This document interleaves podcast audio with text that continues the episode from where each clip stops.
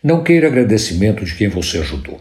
Pode ser que aconteça, mas o caminho não é esse. Ao contrário, sua ajuda é um ato seu e de mais ninguém. Não tem espaço para agradecimento, nem para contar vantagem, porque você fez alguma coisa para alguém. Por isso, se você quiser ajudar alguém, faça porque você quer fazer. É uma ação exclusivamente sua, uma iniciativa sua, sem nenhum interesse em aparecer legal no filme ou como herói para a turma.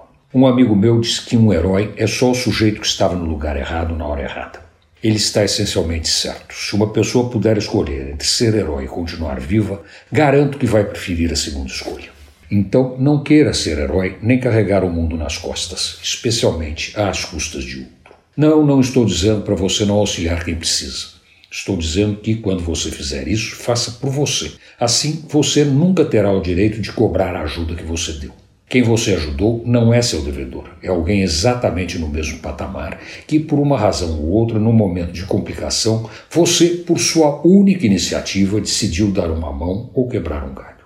Se você agir assim, é até mais bonito. Estará em consonância com as palavras de Jesus: Não deixe a mão esquerda saber o que fez a direita. Ou, se você preferir, será uma adaptação de outra passagem da Bíblia. Quem dá aos pobres, empresta a Deus. O negócio deixa de ser feito no plano terreno para entrar no plano divino.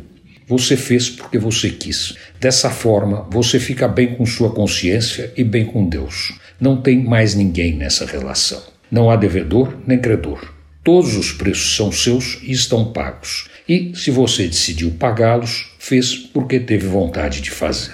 Antônio Penteado Mendonça para a Rádio Dourado e crônicasdacidade.com.br